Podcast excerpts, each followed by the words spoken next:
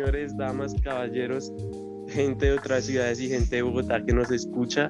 El día de hoy eh, les habla Juan Vélez, locutor de la emisora, y también tengo unos locutores increíbles como es Sara Guevara, Mariana Pulido, eh, Diego Incapié, que quiero que me cuenten un poquito más sobre ustedes. Eh, bueno, hola Vélez, ¿cómo están? Espero pues que estén muy bien. Mi nombre es Sara Guevara Ortega, me van a conocer como Sara, soy de grado séptimo y bueno, voy a ser una de las locutoras el día de hoy. Hola Mariana, ¿cómo estás? Hola Sara, ¿cómo estás? Yo muy bien. Eh, yo soy Mariana Pulido, me presento eh, de grado séptimo, una de las locutoras que nos va a estar aquí acompañando. Y ahora pasemos con Diego, ¿cómo estás? Hola a todos, me encuentro muy bien.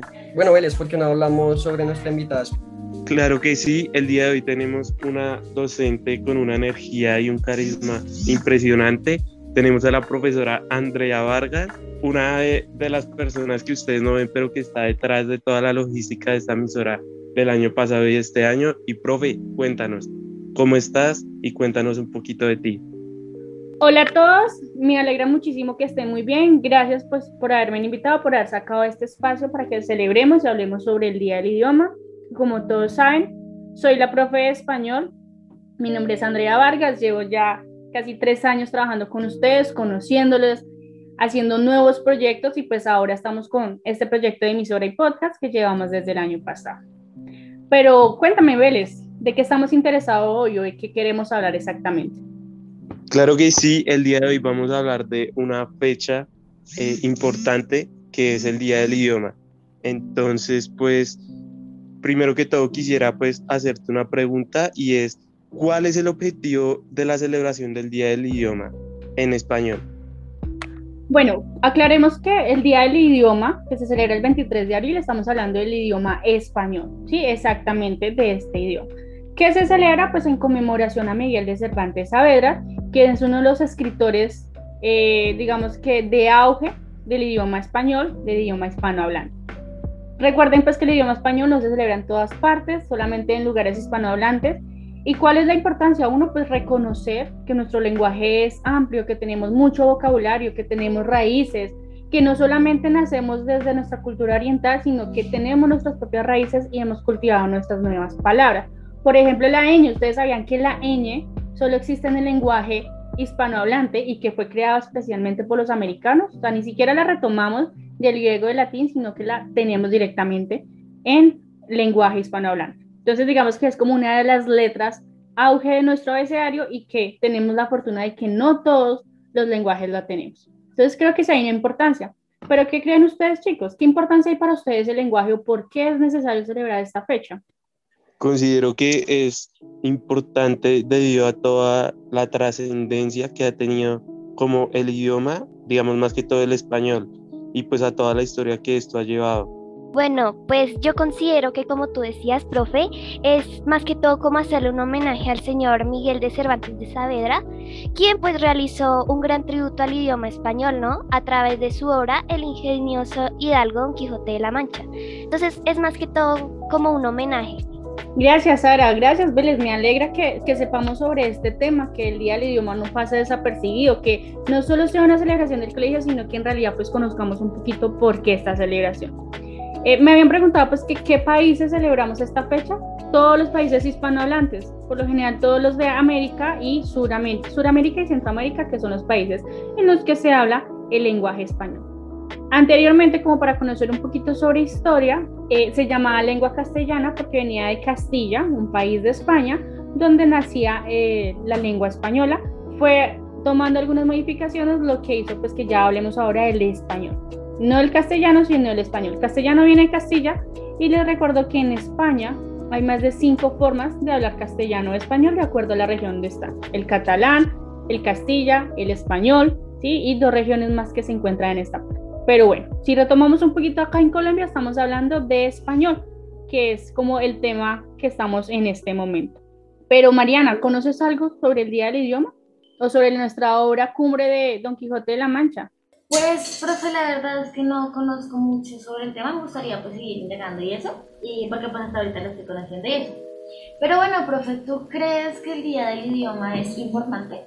Bueno, Mariana, en cuanto a tu pregunta, eh, hay que darle un reconocimiento, sí, claro, al día del idioma. Hay que tener en cuenta que la manera en que nos comunicamos nos hace entender algo, que no todas las partes donde se habla español pues se comunican de la misma manera. Entonces sí es necesario reconocerlo, sí es necesario saber por qué nació, por qué creció, por qué existen modificaciones, por qué existen consejos académicos donde se determinan qué palabras se puede hacer y qué no. Sí, creo que en alguno de los cursos yo les he dicho que el lenguaje surge o que se hace una transformación debido a los adolescentes. Ustedes tienen la capacidad de inventarse palabras por montones y debido a que ustedes inventan tantas palabras, la Real Academia Española hace que estas palabras se vayan incluyendo cada vez más al diccionario, ¿sí? Y eso es gracias a ustedes, a los estudiantes, a los adolescentes, a los que hacen que día a día el lenguaje se amplíe. Por eso sí es necesario recordar el día del idioma. Es necesario saber que tenemos una celebración y que hacemos parte de un mismo contexto donde se habla un mismo idioma. Sí, total, estoy totalmente de acuerdo con esto. Aparte que pues esto no solo nos sirve, pues, digamos, por la lengua que manejamos, sino también para saber un poco más sobre cultura general y para cuando, pues, lleguemos a la universidad, pues, no, no nos coja como en blanco. Eh, bueno, profe, ¿por qué crees que es importante conocer diferentes idiomas? Bueno, ya saliendo de pronto un poquito del lenguaje español, es necesario conocer varios idiomas por la cuestión de comunicar y hacernos entender.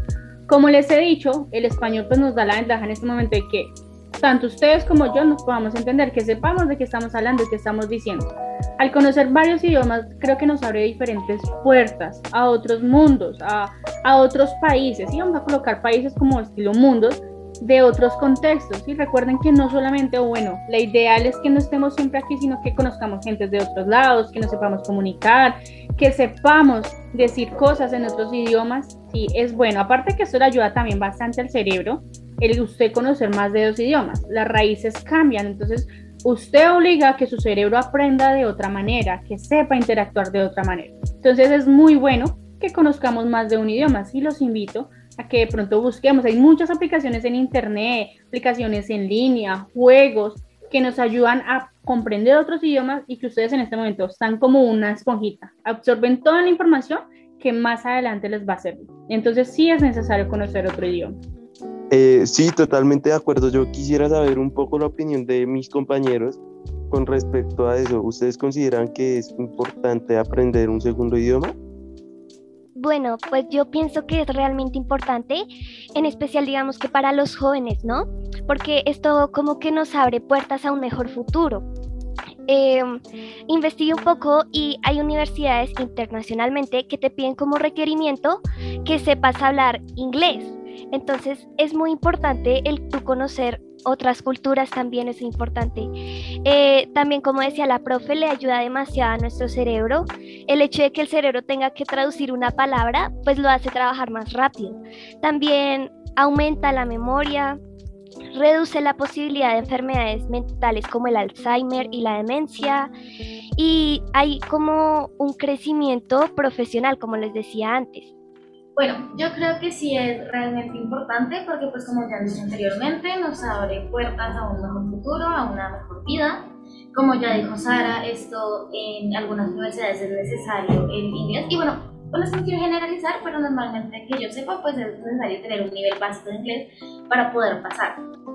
Yo creo que sí es muy importante esto de saber diferentes idiomas porque pues bueno, ya como dijeron anteriormente, esto nos abre puertas a un mejor futuro, a una mejor vida, a poder ir a vivir y cumplir sueños eh, a otros lugares. Y como ya dijo Sara, en algunas universidades eh, es necesario saber inglés, pues para, pues no, o sea, no quiero generalizar, pero según lo que yo tengo entendido, es necesario tener un nivel básico de inglés para entrar a este tipo de universidad, las universidades, si no estoy mal, pero pues no quiero hacer como una generalización. Y ya, pues tú, ¿qué, qué opinas, Diego? Pues no sé, yo siento que no es necesario tanto aprender los idiomas. Digamos, llevándolo en un contexto de hoy, en día, siento que el sistema, los profesores y pues la mayoría de personas, incluso los papás, nos han hecho pensar que el inglés es la, es la que abre muchas puertas y todo eso, ¿no? Pero pues, si tú te pones a pensarlo, deberíamos usar nuestro idioma. Digamos, eh, en España yo digo, eh, pues quería entrar, pues hacer intercambio y allá no pedían como requerimiento saber inglés, sino que siento que hoy en día como que el sistema o pues las universidades y todo eso necesitan que uno aprenda inglés para comunicarse entre otros y así. Antes tú o que yo sepa mis abuelos no saben inglés, no era como tan necesario. Ellos vivían acá en Colombia y no esperaban irse del país.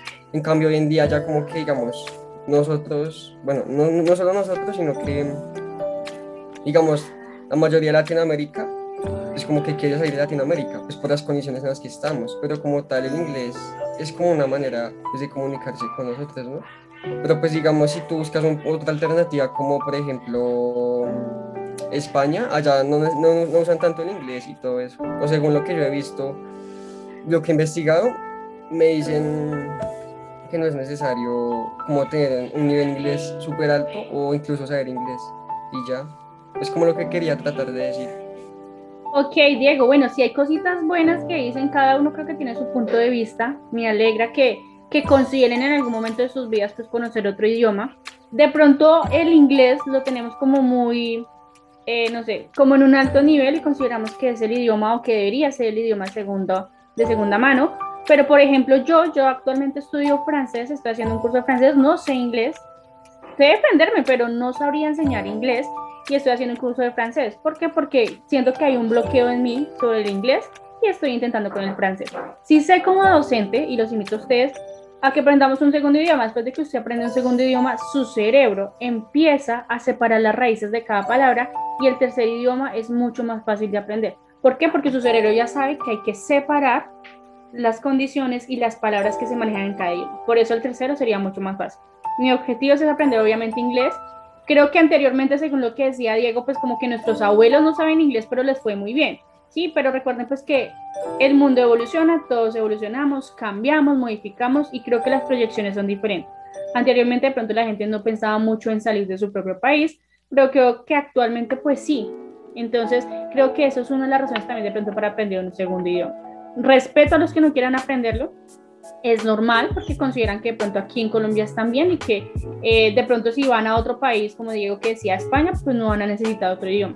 Y es válido, es válido, pero de pronto sí sería bueno, más bien como de pronto por eh, educación, no sé, por academia, conocer otro idioma, no vaya a ser que de pronto se quieran ir de paseo a un país donde no hable español y sea necesario conocer. Entonces, bueno, pero no nos centremos tanto en el tema de el inglés, sino hagamos la aclaración de que es un segundo idioma en general, eh, pues depende de lo que quieras formular, si es que quieres aprender un segundo idioma, ¿no? Y profe, ¿cuál la que usted considera para, mejor para aprender un idioma? Bueno, listo. Gracias, Mariana. Creo que sí, bueno, no nos centremos tanto en el inglés como tal. Eh, creo que en algún momento si hablamos de un segundo idioma, todo el mundo se remite al inglés, pero los invito a que estudiemos el francés, el portugués, el mandarín, el catalán, incluso si quieren escuchar por ahí raíces latinas y griegas, pues también los invito, todo va a ser. En cuestión de la edad, eh, como profesora, como pedagoga, como licenciada, sí considero que la mejor edad es la de ustedes, la infancia y la adolescencia.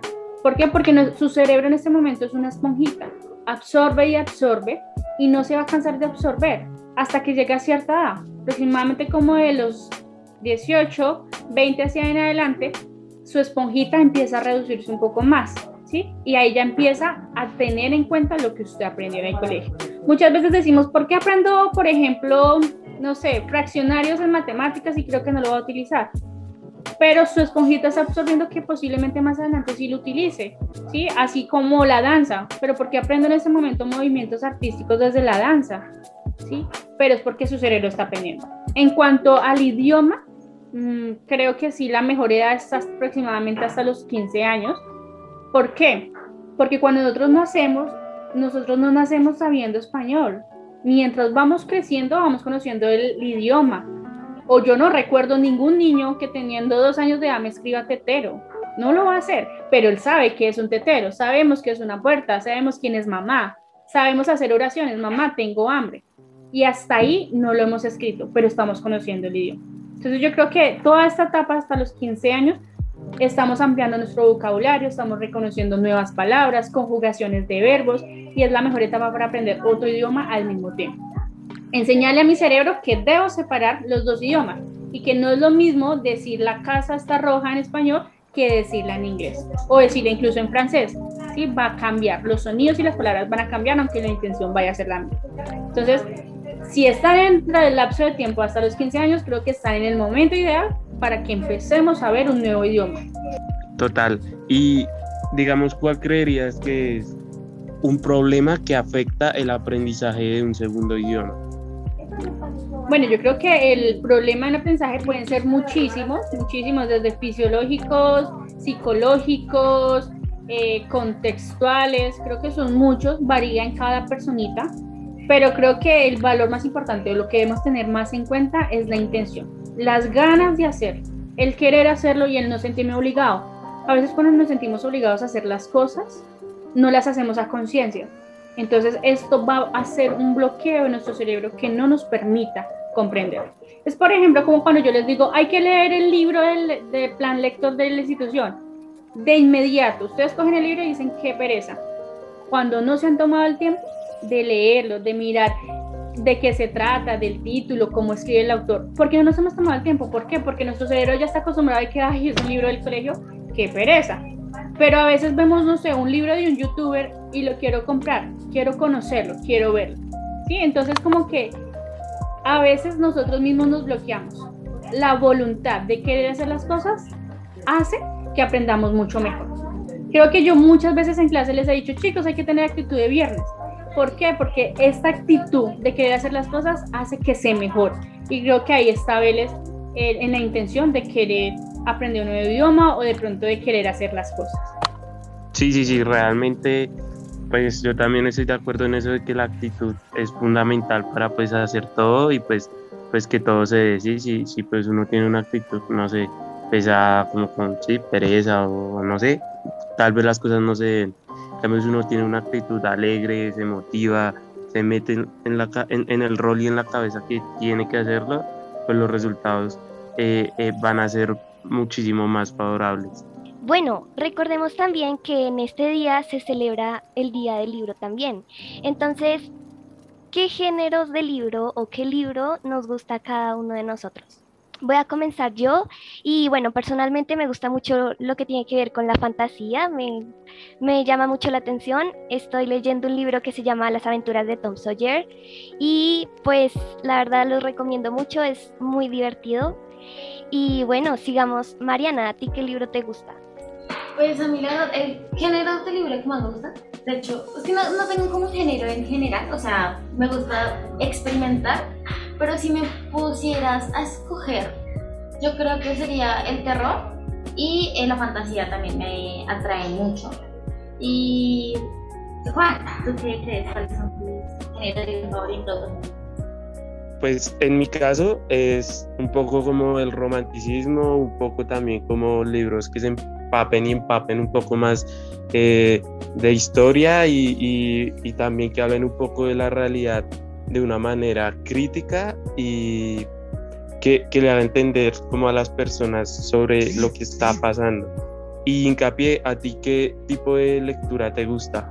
Pues mira, Belis, a mí en lo personal, yo, a mí no me gusta tanto leer, pero últimamente me estoy leyendo un libro llamado señor Lupin, Caballero y Ladrón, que se me hace un libro demasiado interesante y me di cuenta que me gusta leer así cosas como de investigación o, o drama y, y, ya, es como el género así que me, me gusta y últimamente ese libro me está agradando y me está entreteniendo mucho. ¿Y a ti, profe, qué género te gusta leer? Bueno, ya que hablamos pues, entonces un poco sobre el Día del Libro, que gracias Sara también pues se celebra el 23 de abril. Eh, creo que géneros me gustan todos los géneros. Me encanta de pronto, como dijo Mariana, experimentar, leer de una cosa a la otra. Si tuviera que elegir, eh, sí elegiría terror y suspenso. Ficción, creo que yo ustedes les he dicho muchísimo que la creatividad está en cada ser y la creatividad es de forma diferente. Entonces creo que el poder leer un libro de un autor donde su creatividad me ponga a mí a imaginar miles de cosas, me encanta. Entonces la cuestión del terror, del suspenso, de la ficción, me fascina y creo que eh, sería uno de los géneros más interesantes para mí en este caso. Eh, muchas gracias, Andrea. Eh, tengo otra pregunta para ti. ¿Qué tip darías para que las personas le cogieran un hábito a la lectura? Bueno, Diego, yo creo que los hábitos se adquieren con disciplina. Yo los invito a que si algunos de los libros que empezaron a leer no les gusta, que paren y prueben con otros géneros. Primero es esto, descubrir qué género nos gusta, descubrir qué es lo que nos gusta leer en un libro o qué es lo que nos gusta al momento de leer. Primero están en, digamos que en esa primera etapa de reconocer. Y segundo, después de que usted ya sepa qué libro le gusta leer, ser constante. No tiene que leer todos los días una hora, media hora, pero con que usted lea mínimo de 5 a 10 minutos diarios, su cerebro se va a acostumbrar y va a crear el hábito. Vuelvo y les digo, el hábito está aparte de la disciplina, en la voluntad. Si no tenemos voluntad de hacerlo, nos va a quedar mucho más difícil. Y va a llegar un momento en el proceso de adquirir el hábito en el que se van a cansar y van a querer desistir. Ahí es donde hay que luchar con este hábito para lograrlo. Mi invitación es a que leamos mínimo cinco minutos diarios, pero un libro. No cojamos redes sociales, no cojamos artículos, sino que cojamos un libro en realidad y empecemos a leer cinco minutos diarios. Por un lapso de tiempo de cinco días van a empezar a aumentar. Y su cerebro les va a querer les va a exigir que lean más, les va a exigir que quieran aprender más y ahí es donde se va a empezar a querer a obtener el hábito. Entonces creo que sí está, uno en escoger el género que más les apasione y dos en coger disciplina. Ese sería como el tips para que aprendamos a leer más y que lo hagamos por voluntad. No esperemos que la profe de español, en este caso yo, les obligue o que los mande, sino que en realidad intentemos, intentemos coger un libro así nos empezamos a apasionar de pronto como le pasó a Diego, que no sabía que le gustaba leer y que empezó con un libro y ahí pues se siente un poco cómodo con lo que está haciendo. Totalmente de acuerdo con esto. Y bueno, oyentes de este podcast y de este proyecto, el día de hoy damos por culminada la grabación. Espero que les haya gustado mucho, que se hayan entretenido, que hayan disfrutado todo esto. Recuerden seguirnos en redes sociales y estar muy pendiente de todo lo que estamos publicando. Un saludo a todos desde lo lejano, que les vaya muy bien y se cuidan.